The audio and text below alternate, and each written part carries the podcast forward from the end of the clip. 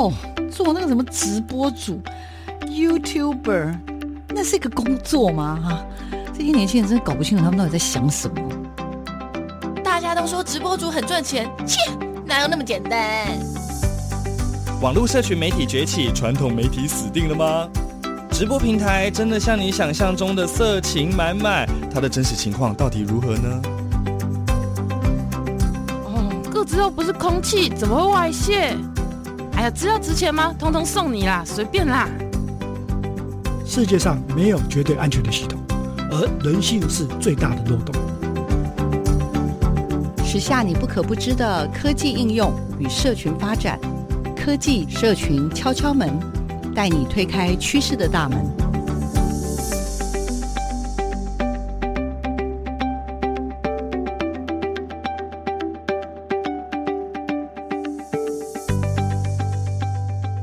收听每个礼拜六的上午十点到十一点的科技社群敲敲门，我是主持人小黄老师。各位空中的听众朋友，大家早安！也希望大家喜欢我们每个礼拜六的早上为各位端出的关于科技跟社群的好菜。每个礼拜六的早上啊，各位其实真的很适合点一杯咖啡或者是一杯好茶，然后呢，一份早午餐配着我们的科技社群敲敲门，我相信你会发现，哇，听了一年多。真的长了很多的知识，也非常多的朋友跟我分享啦，跟因为透过这个节目，有机会可以认识非常多很优秀、很杰出的跟科技、跟社群方面的趋势跟人物的故事。那这礼拜呢，我要带大家去认识的是什么样的人物，背后又有什么样有趣的故事呢？那这位呢，呃，我自己觉得很开心，有机会能够透过这个家人的介绍，然后其实呢，我们今天这些受访者他真的应该是无人不知、无人不。小就只要电视媒体打开，或者是呢我们的我们的所谓的报纸一打开，哇，你就会三不五时会看到我们这位今天的这个科学人物、重要人物。那今天的这位叫做陈秀熙陈老师，相信大家已经马上就想到，哦，有有有，他就是在媒体里面。那为什么呢？秀熙老师呢曾经担任过我们的。呃，台大公共卫生学院的这个副院长，然后也是台大流行病学跟预防医学研究所的教授。那老师为什么红？我想大家也很应该印象很深刻，就是因为我们这一年多快两年的疫情啊，真的把大家搞疯了啦，没有全疯也半疯了哈。为什么？因为好多的事情都被打坏了，我们的一个呃我们的生活的流程。那但是呢，即使是这样，可是我想，整个台湾，我们大家或者全世界对于公共卫生的这样子的一个觉醒，我真的觉得是一个站在一个前所未有的一个浪头上。那今天我们邀请到秀熙老师，就是希望他能够带给我们大家对于这种所谓的公共卫生的一些概念。然后更重要的是，我觉得大家常常在问。天哪，这个疫情的尽头到底在什么时候？然后是不是这一次结束之后就再也不会有下一个又会出现呢？我们真的好希望再也不要有了。那到底情况是如何，以及要怎么看待这个件事情？我们来有请一下我们今天的来宾陈秀熙老师，老师请。我非常高兴今天接受这个呃色情科技敲敲门非常有创意的这个节目，一听到这个主题就心理上就无。无穷的这样的一个非常的激动又高兴，嗨，又是听到礼拜六早上的节目，我们的小黄主持人，我真的是有点相见恨晚。听众朋友，因为秀熙老师呢非常非常关心刚刚讲的这种所谓的公共卫生、流行病的这样子的一个议题，那全台湾除了他之外，还有谁更适合呢？当然就是秀熙老师喽。您的背景很特别，您是在台北医学大学念完牙医系。然后后来念阳明大学的流行病学的硕士，后来哇哦不得了，呜坐飞机到英国的剑桥大学拿到您的生物统计的博士。那所以其实老师应该具备的是有医生的背景，但是呢，为什么老师你要脱下你的这个医师的白袍，也是另外一种白袍了哈，进入到公共卫生这样子的一个。真的，我觉得蛮蛮不一样的领域。那当时您的起心动念，您的想法是如何？赶快来跟听众朋友分享一下，好不好？老师，请。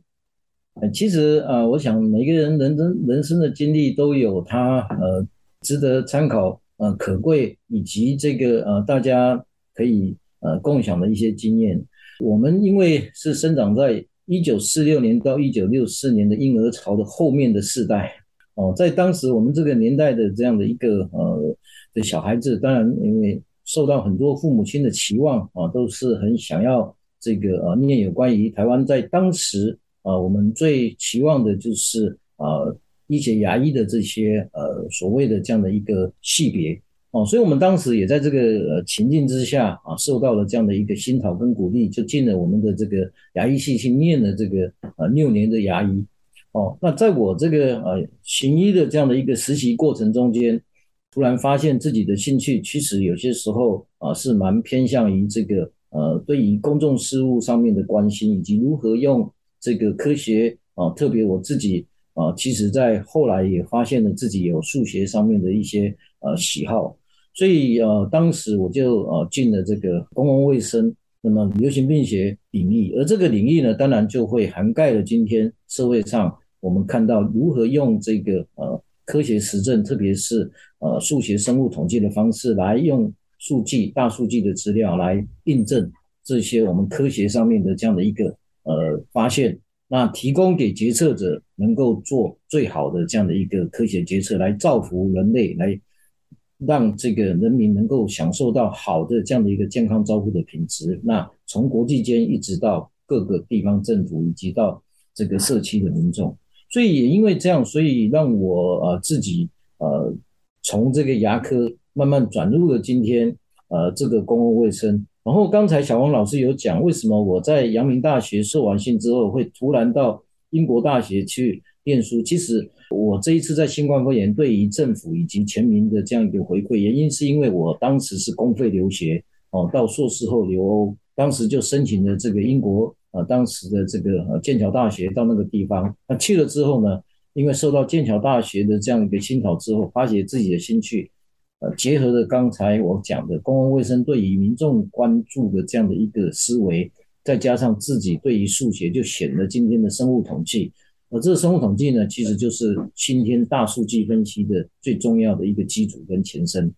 那么也因为这样，所以自己投入了这样的一个呃领域，大概呃在。剑桥一九九六年修毕完之后，回到国内之后，就一直依据这样的原则哦，在教导学生哦，在培育我们的这个下一代，能够成为大数据的这样的一个人才。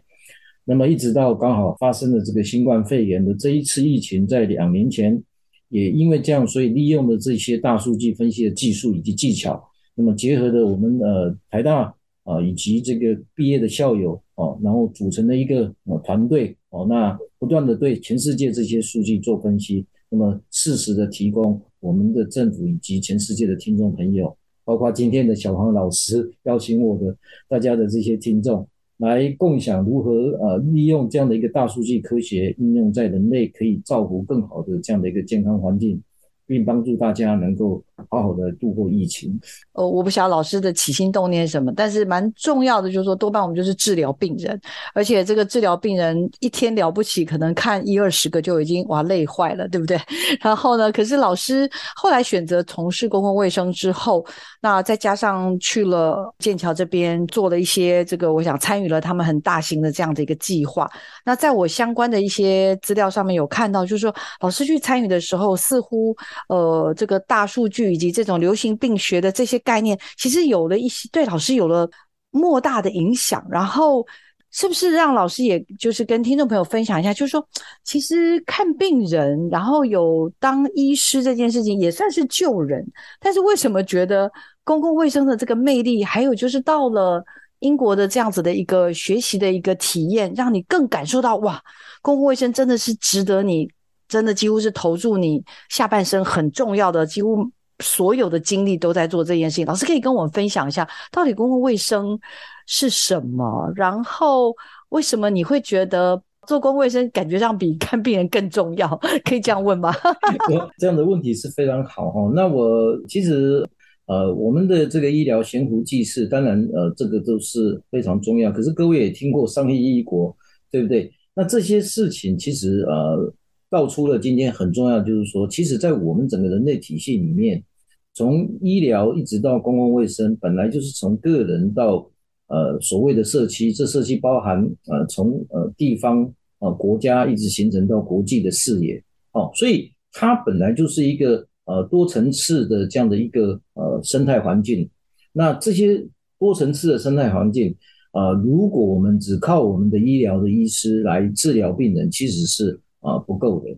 哦，这也是我后来我投入公共卫生为什么非常有趣的一个啊、觉得非常有趣，因为这个部分呢，一旦谈到超乎个人治疗以外的这样的一个呃，跟自己个人环境以及生态环境有关的这样的一个整体的政策上面，哦，就会牵动到。它不是用这个人与人之间的单一的这样的一个对话、呃治疗访谈所产生的效果，而是利用整体有系统的方式的这样的一个多元的化的这样的一个影响，来造福呃这个呃所谓的一群人，甚至于呃这个从社区到国际间的这样的一个视野啊，所以意思就是说，呃，我们对于这个整体而言，我们在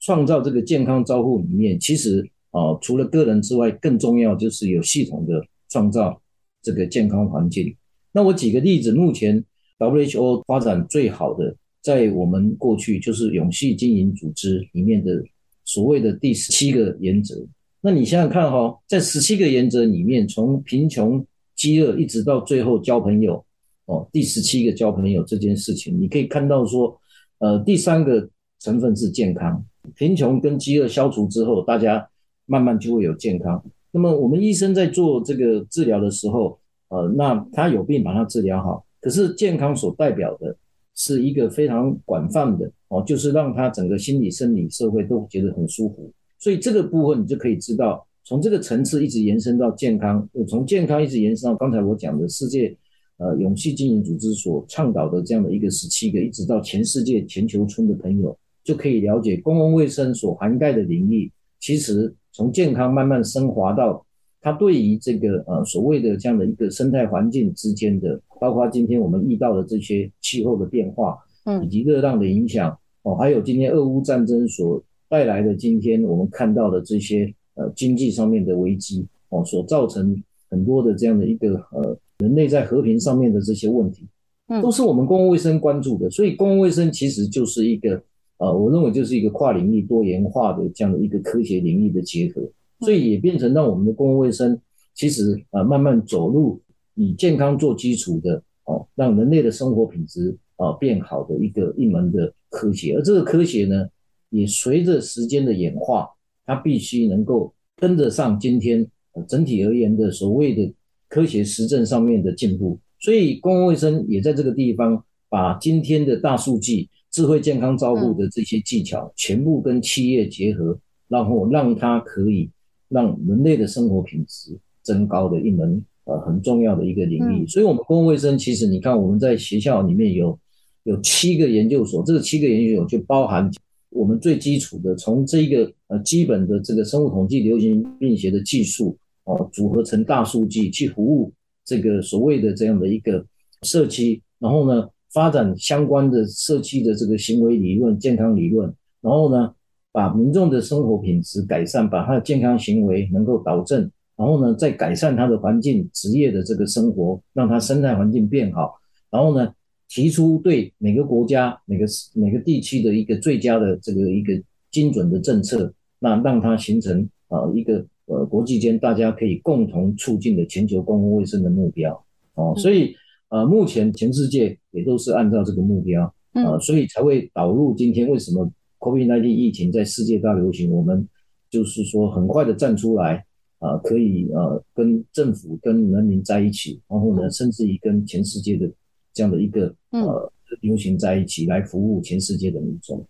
老师，我其实有看了一些相关的文章，介绍老师您当时去欧洲然后念书的时候，因为那个时候如果是在一九九几年，那真的是蛮多年以前了。我想当时在台湾的什么全民健保这些应该都还没有了哈，对不对？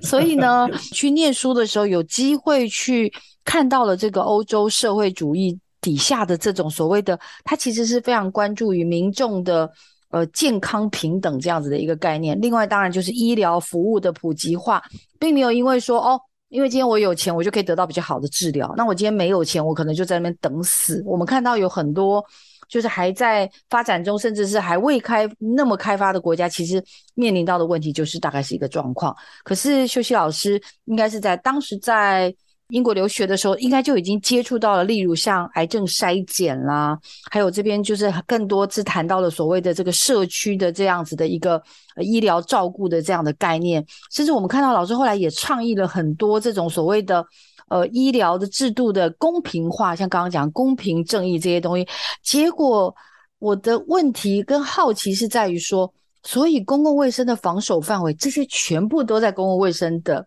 防守范围内吗？请教老师一下。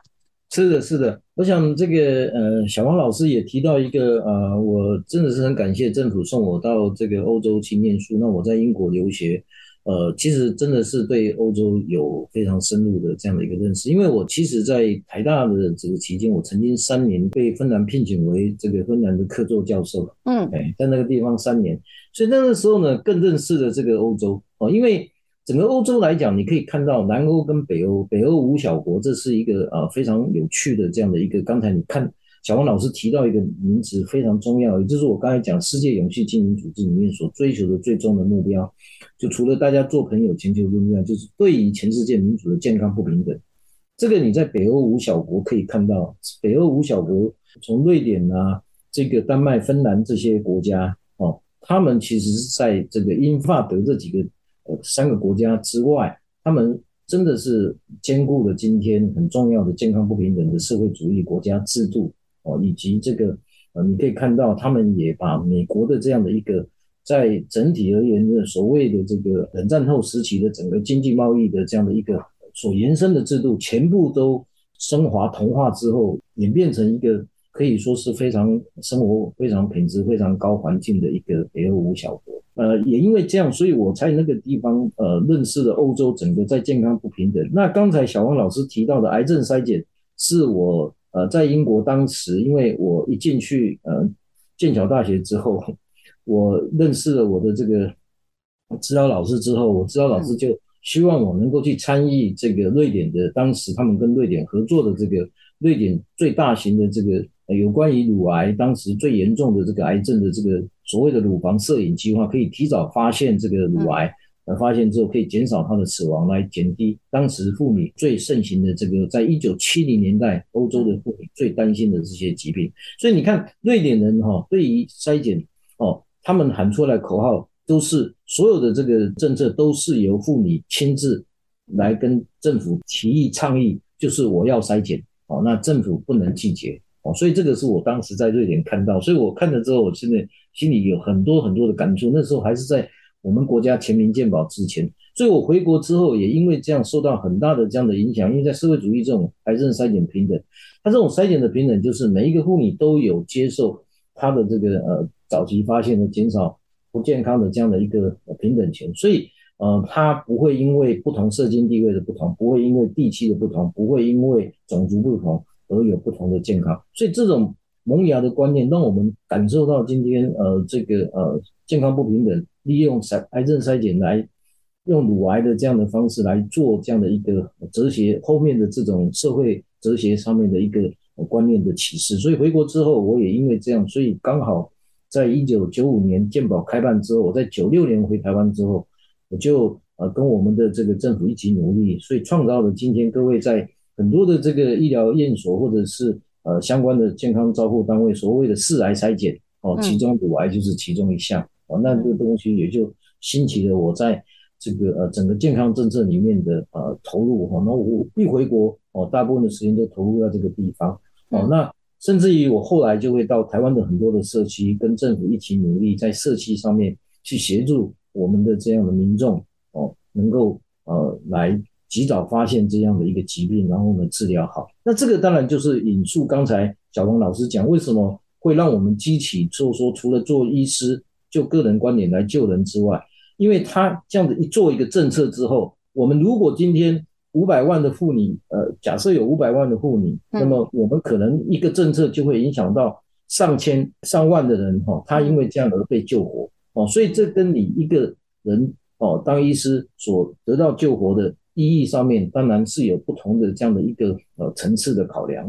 为什么会特别又回头去提？是因为我看到了休息老师在这一整个的脉络里面，除了嗯没有选择继续担任医师，但是他做的事情，我真的觉得还是继续发挥了他更大的大爱。然后去像刚刚所说，有机会去。帮助到透过癌症的筛检，而且不是只是政策，不是只是倡议啊，一直念而已，是他真的身体力行去在政策当中，不只是提供意见，他自己也把自己的研究的能量投入在这些事情上面。那接下来，接下来当然就是就是像刚刚讲的这个所谓的大型的筛检等等这些东西，到这个病毒医学这个部分，感觉上这中间又是一个。还蛮大的，就是防癌这个部分，感觉老师花很多很多力气在做。可是老师又在什么样的情境之下，开始往这个所谓的病毒医学这个方向慢慢去那个方向去偏移过去？老师要不要在我们休息之前，跟很快的先跟我们分享一下，是什么样的因缘，什么样的一些想法，然后慢慢开始又还是又是当时去芬兰玩了嘛，是吧？又有什么样的原因会让你又开始把你的关注转向了这个病毒医学这个部分，老师请。对，这也是一段很特殊的机缘呐。吼，其实呃，对传染病的认知是早在我在英国留学之前。那我因为呃我是牙医师，所以我当时在阳明大学啊、我就做了牙医师公费的这样的一个培育计划的奖学金。所以我回馈政府，我就后来在公费留学之前，我曾经有两年在我们现在的 CDC 的前身叫检疫总所。我在那边当了公务人员两年，我也考上了行政高考去做的这个，所以我对传染病其实本来就不陌生。那是因为我们回国之后，因为学有专长在癌症方面的贡献，那么但是我一直对传染病从来也没有这个呃忘记过。所以在癌症防治的过程中间，其实我也常常跟 CDC 哦协助我们的这样的目前的疾病管制局去做有关于传染病防治的，包括这个疫苗上面的这个。呃，预算的争取啊，以及等等的这些传染病防治上面，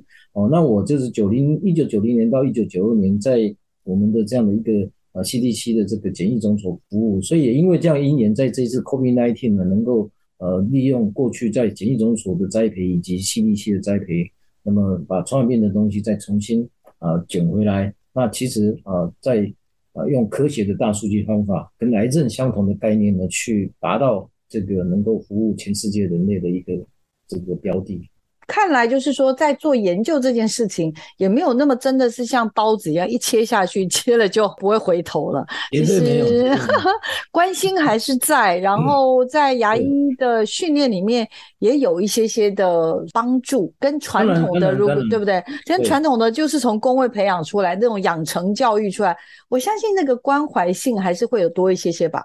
是。是，我想这个牙医对我的这个最重要的呃的影响，就是说，因为他如何去了解一个病人对于这个疾病上面的这样的一个所产生的生活品质，跟他的这个疼痛等等的这些关怀哦，所以这个是功不可没哦。那我们也了解，所以这个也是让我后来变成这个呃选择公共卫生。当然，这里面我们还有一小小的故事，就是说我在当时在台北医学院实习的时候，因为我我的启蒙老师郭贝龙老师他的。夫人，这个陈美莲教授也是公共卫生，其实也受了他的启蒙啦，所以这些一路走来，本身很多的都是机缘。那是谢谢老师，老师太客气了。而且呢，刚刚老师事前还跟我说明了一下，分享了一下，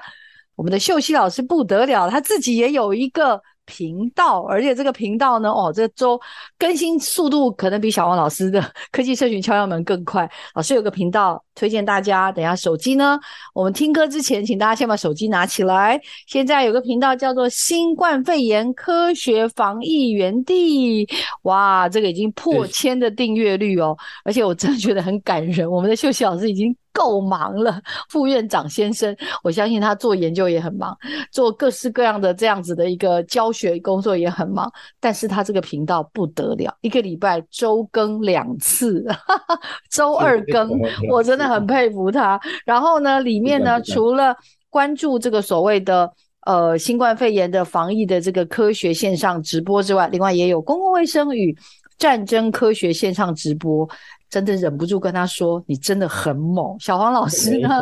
小黄老师觉得自己做这个已经是被人家笑到说：“哦，这种这边斜杠到不知道哪里去了。”那我们秀秀老师更不得了，他现在是他这个频道已经创了两年了。欢迎大家把手机拿出来，然后来我们订阅一下我们老师这么有趣、这么棒的新冠肺炎科学防疫园地。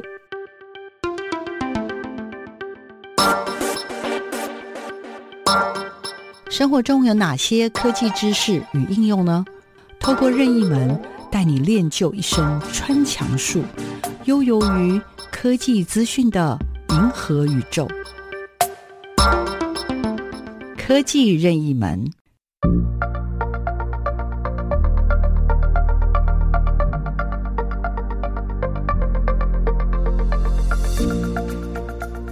我是台大公共卫生学院陈秀熙老师，呃，很高兴有这个机会来跟大家讲，我们公共卫生其实就是一个跨领域、呃，跨科学、呃，跨这个文化、呃，多重领域的科学关心，呃，人类从呃这个呃健康啊、一直到这个生态环境上面的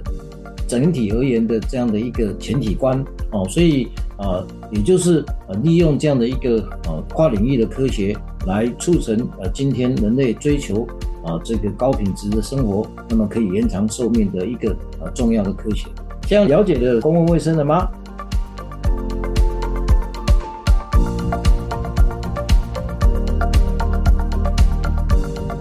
那疫情来了，我知道有非常非常多的人像小黄老师一样，或者小黄老师身边的人一样，大家真的都。觉得很困扰，那老师不晓得，你可不可以帮我们解答一下？就是其实从二零二零年、二零一九年底以来，其实肆虐全球这么长时间，到现在都还没有完全恢复。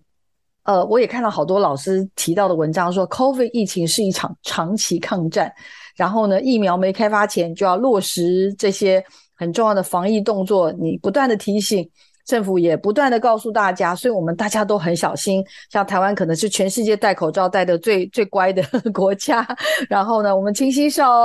大型的聚会，这些社交距离等等这些。可是可是，现在全世界好像大家都也已经度过了这个高峰了。但是台湾到底什么时候我们有机会去慢慢恢复正常生活？再加上疫苗的施打。普及率好像也一直在提升啊，那到底现在的状况是如何？老师，赶快来帮我们这些疫情小白来帮我们解一下这个好吗？来，老师请。新冠肺炎，呃，今天的这个啊，从二零二零年的初期，那么到现在为止，我想已经超过两年半。那呃，刚才小王老师也讲了，就是说，其实啊，不管是国际间或台湾，大家都很想知道的问题是，到底。这个隧道要到底要走多久才可以看到最后的曙光出现，然后回到新常态生活？其实啊，新冠肺炎这一次在流行的初期，大概到二零年的八九月的时候，其实我自己啦哈，我自己因为根据过去的这样的一个经验，这也是刚才小王老师前面的问题的连接，就是说公共卫生有些时候也必须要注意到整个历史人文呃。它跟健康之间互动的冲击，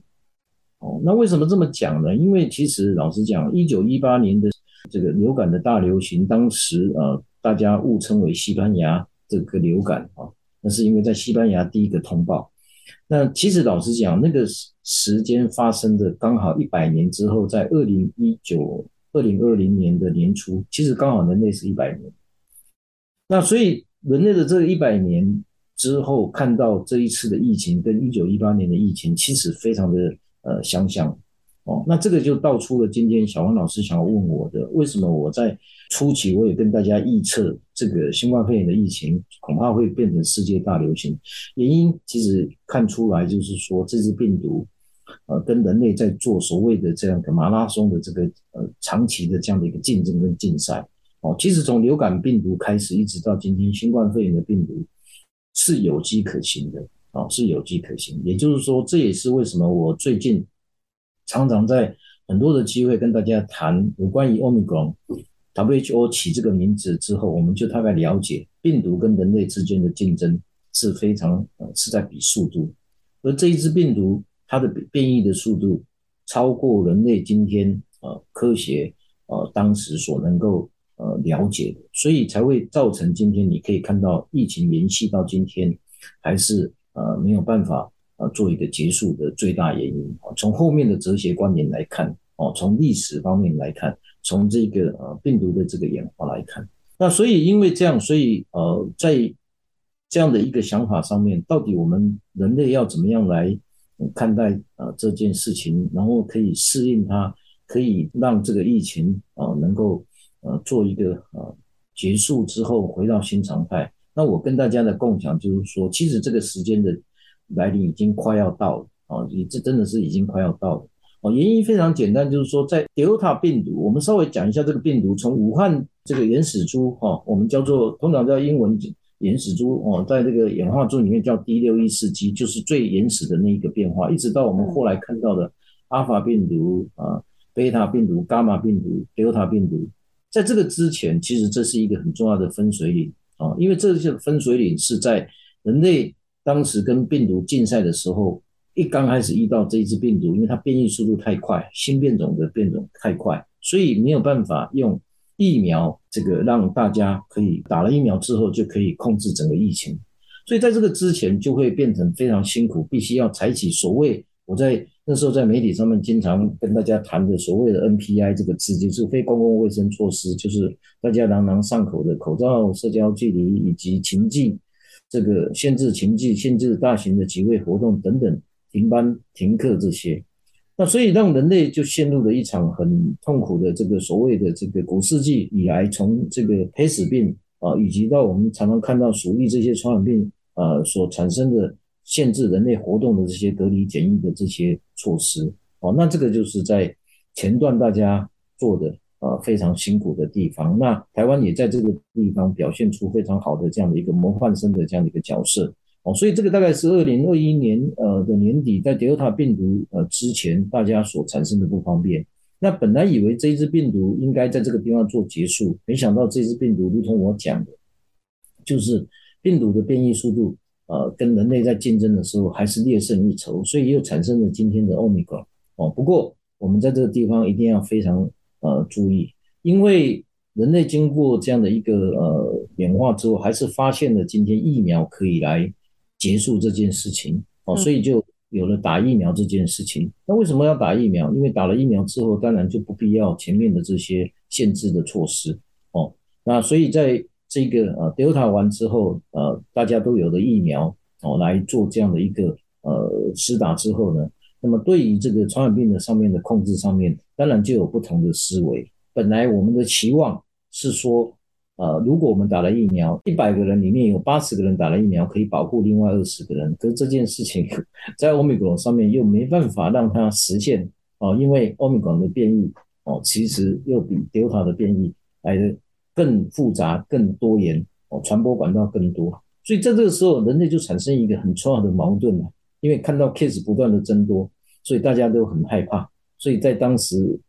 这个英国跟这个呃呃。欧洲的其他国家还有美国哦，在当时就因为这样子而产生了这样的一个这个 Omicron 的大流行。本来大家在当时还要再决定要不要继续像二零二一年之前整个把它关起来，但是最后决定啊不要了。为什么？因为这只病毒呃，既然是要跟大家来做朋友哦，因为这只病毒它轻症化了，那这只病毒也在人类打了疫苗之后，其实呃它变成是。呃，其实不太会变成是重症，好，除了少数人需要变成可能需要关注的重症，包括慢性病、癌症病人之外，其实呃大部分都是轻症哦。所以这个思维就让大家一定要了解，从 Delta 到 Omicron 的思维一定要改变。这也是我经常跟大家呼吁的，我们要与疫情共存哦，不是与病毒共存哦，是与疫情共存，来找到一个方法，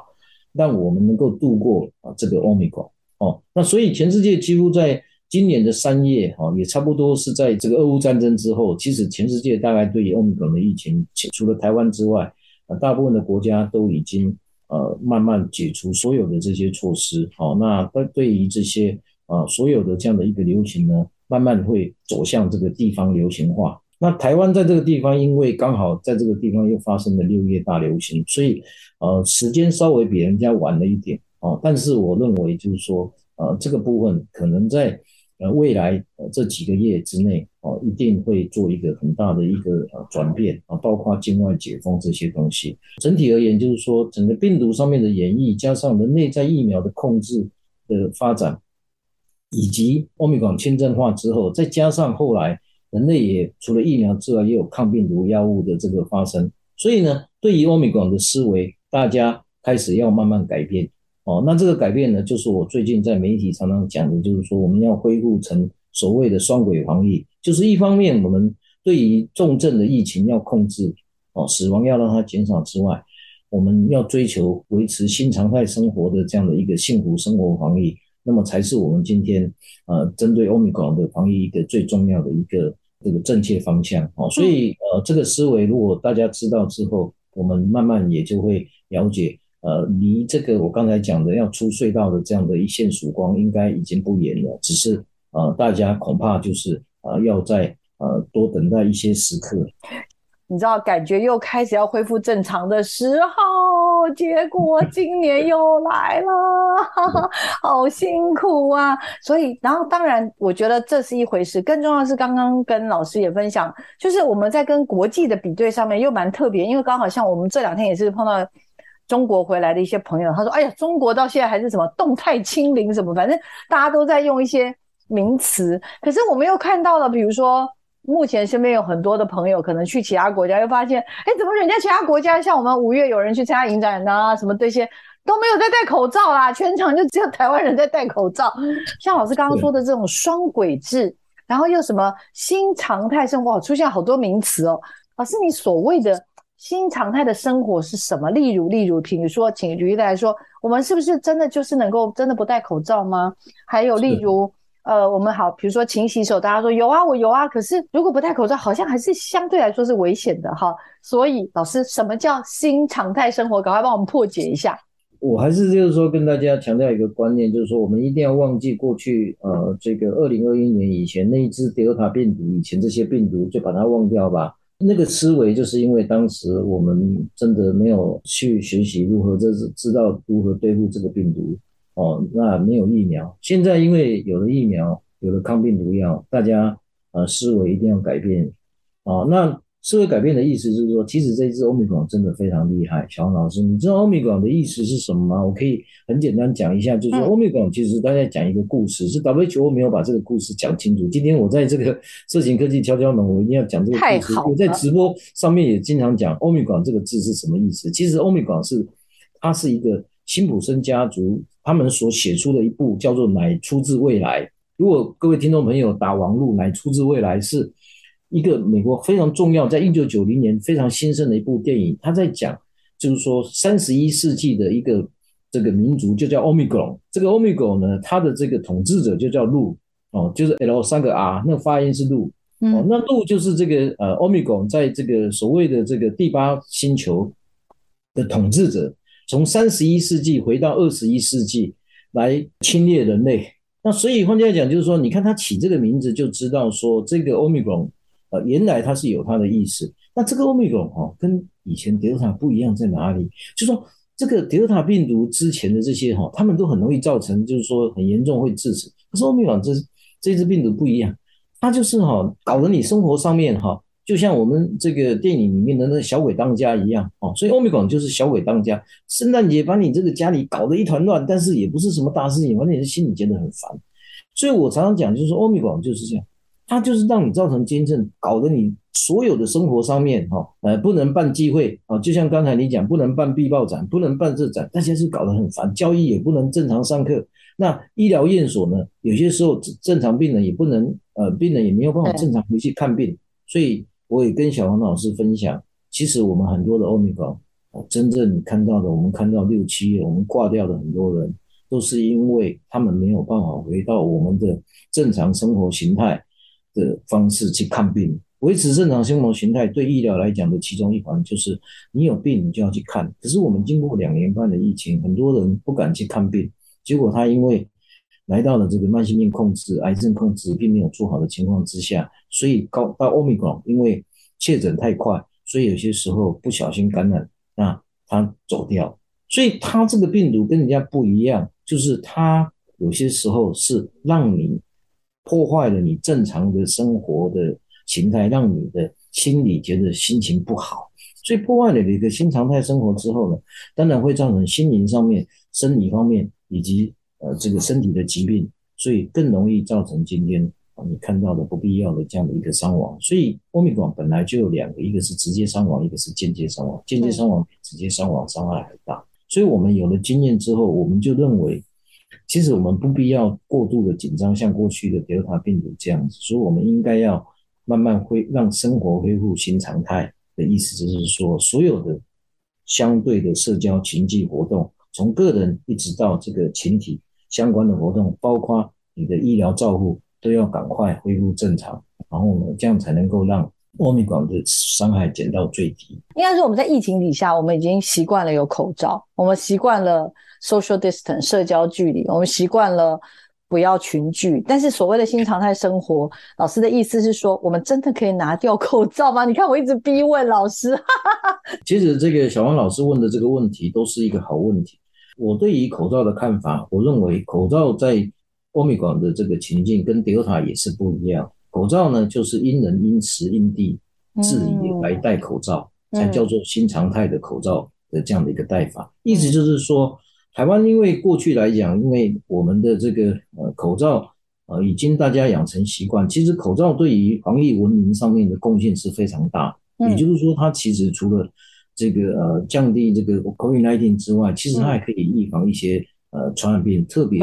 是在某些时机。所以什么时候戴口罩？进入公共集会场所，进入大众运输，进入很大型的情境的时候，大家没有吃东西的时候，如果可以的话，在这种情境场所尽量能够戴口罩。但是吃东西就把它拿下来没有关系，因为我们还有疫苗跟抗病毒的这个保护。所以你只要是因时因地因人，那所以刚才我讲的是因时因地，但是因人呢，就是说如果你的长者，你的你家里有长者，他本身的抵抗力。哦，他因为或者是他不愿意打疫苗，这些人啊，他因为没有其他的保护方法，所以你就戴口罩。所以我觉得啊，如果你问我口罩怎么戴，我就是说，在 Omicron 的时候，维持新常态的戴法就是因时因人因地制宜。所以你觉得这个时候你要戴口罩的时候，如果你根据我刚才讲的原则，你就戴口罩。那台湾的防疫文明已经养成，所以老实讲，对大家什么时候戴口罩，我相信。这是两年半以来，我跟大家一起，大家奋斗。我认为这一方面，台湾的民众是没有问题。可是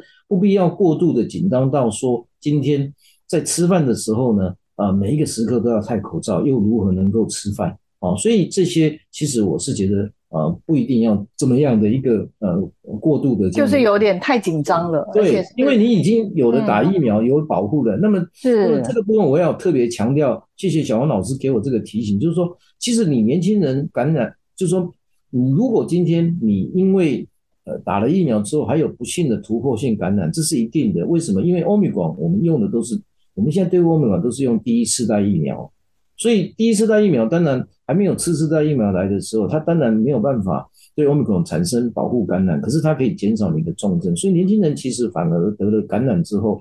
才是今天你看到为什么流行会在每个地区会下降的最重要原因，因为它就是我们的自然感染跟疫苗感染所组成的免疫防火墙。如果是这样，你就了解就是说，其实口罩只是一个搭配，它是因因地因人制宜的防疫文明哦，所以它是搭配疫苗跟抗病毒。所以大家也不必说，因为这样就呃，好像就是说，呃，口罩好像变成是说只有唯一的方法。所以我为什么把它那个时间分成 Delta 之前跟我们现在 Omicron，所以那个心态完全是不一样的。这段时间台湾的表现其实还真的算是蛮不错的，而且有很多的这种流行病方面的这些议题，我觉得台湾都能够算是怎么讲，能够说得出一番。我们为什么这样做？然后，而且我们也有一些我们的想法，然后确实也后来也有一些机会去证明说，哦，我们的有些想法有助于整体的这个全体国民的一些生活或者健康状态的一些维系。好，那但是但是呢，我们也看见了，就是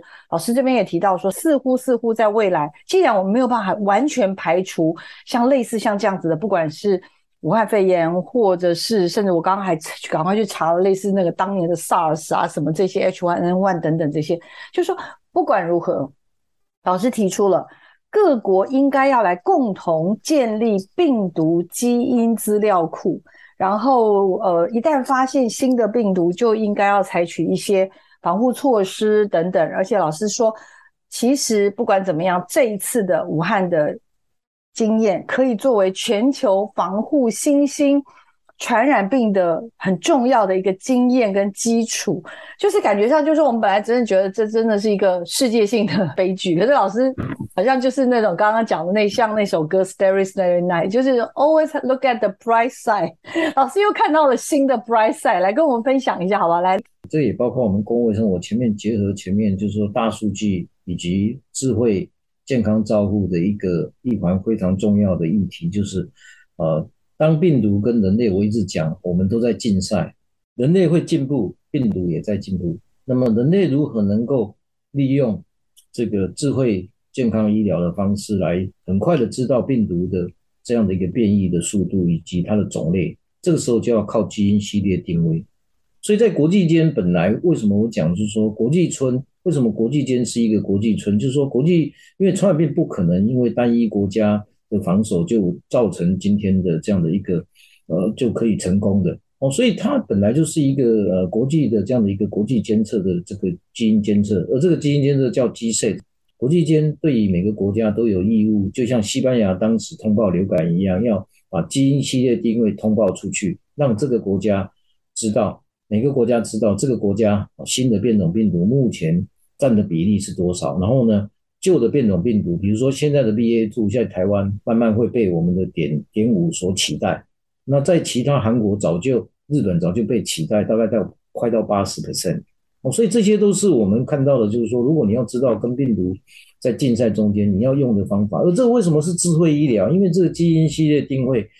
它随着病毒的这样的一个呃，它的这个立体结构上面的变异点的变化的多元，以以及它的复杂，你的技术上面呢，就要这个速度一定要够快。所以这个基因系列定位啊，呃，本来就是因为我们应该呃，在每一个大流行的中间去学习到如何让这个。呃，智慧医疗可以在我们的这个所谓的生物技术里面呢，能够用我们现在最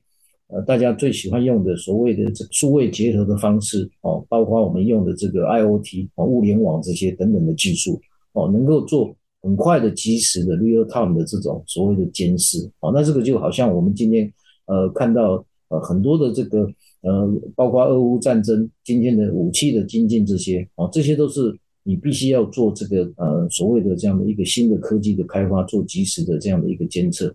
也请教老师，好像我这边看到的是美国会去当时有什么从中国的研究所得到一些病毒基因的资料库，当然这个我也不确定是不是真实了，但是就是有看到这些东西。也就是说，目前各国有在做病毒基因的资料库，但是老师的倡议是说。国家跟国家之间要互通，因为我相信现在也已经有一定程度的互通，但是可能是他们是什么，例如是什么很友好的国家或者区域很接近，就会有所谓的有点像是共同防御的或者是共同维护的一个资料库。但事实上，老师倡议的不是这个，老师讲的是世界和平。大家有没有认真听？我想这个本来就是全世界的这个，特别是呃联合国下面的 WHO 组织应该要来倡议的哦，那也是。美欧以及亚洲三个地区应该要联合做出来的一个，为什么这很重要？因为每次遇到新型传染病，你可以回头去检视这些传染病的基因系列是不是已经在我们的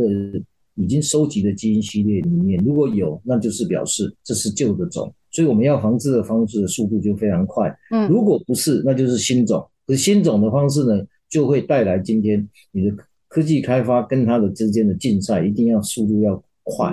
其实这一次新冠肺炎，我们就是认为今天小王老师提出来的这个基因系列，刚开始在呃做的时候，其实就有点晚了。所以在整个速度上面，其实让病毒有机会在这一次呃跟一九一八年的流行再重复的这样的一个嗯。呃见到的这个历史的重建，就是因为没有把这个呃数位的这样的一个呃技术及时的应用在上面，但是这很多的因素来影响，嗯。所以我们才想说，其实基因系列的这个数位健康企业只是智慧医疗的一个。其实新冠肺炎，你看到很多国家借由这个机会，我们小王老师应该有听过这些，新加坡也利用这些 APP 发展这个，澳洲也发展蓝牙的这种，只要看到有确诊者就可以哔哔发出哔哔的这些声音。嗯，这些数位上面都是这一次在新冠肺炎大家学习。可是人类很奇怪哦，他每次经过疫情之后，经过大的风暴之后，包括俄乌战争哦。都会忘记这些痛苦的教训哦。